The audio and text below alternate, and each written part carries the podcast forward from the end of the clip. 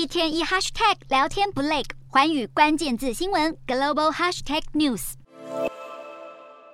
美股在十四号早盘走高，不过到了盘中，联准会宣布升息两码，还暗示到二零二四年才会降息，让美股跳水急杀，道琼还一度大跌超过七百点，直到尾盘跌幅才有所收敛。美股四大指数全面收跌，道琼指数下跌一百四十二点二九点，收三万三千九百六十六点三五点；纳斯达克挫跌八十五点九三点，收一万一千一百七十点八九点；标普百下挫二十四点三三点，收三千九百九十五点三二点；费半指数下跌四十四点二六点，收两千七百七十七点二七点。欧洲股市方面，通膨虽然降温，但还是处在几十年来高点。在美国联准会公布最新利率决策前，市场依旧保持谨慎态度。欧洲三大股市也全面收跌，英国股市下挫六点九六点，收七千四百九十五点九三点；德国股市下跌三十七点六九点，收一万四千四百六十点二零点；法国股市下挫十四点一九点，收六千七百三十点七九点。以上就是今天的欧美股动态。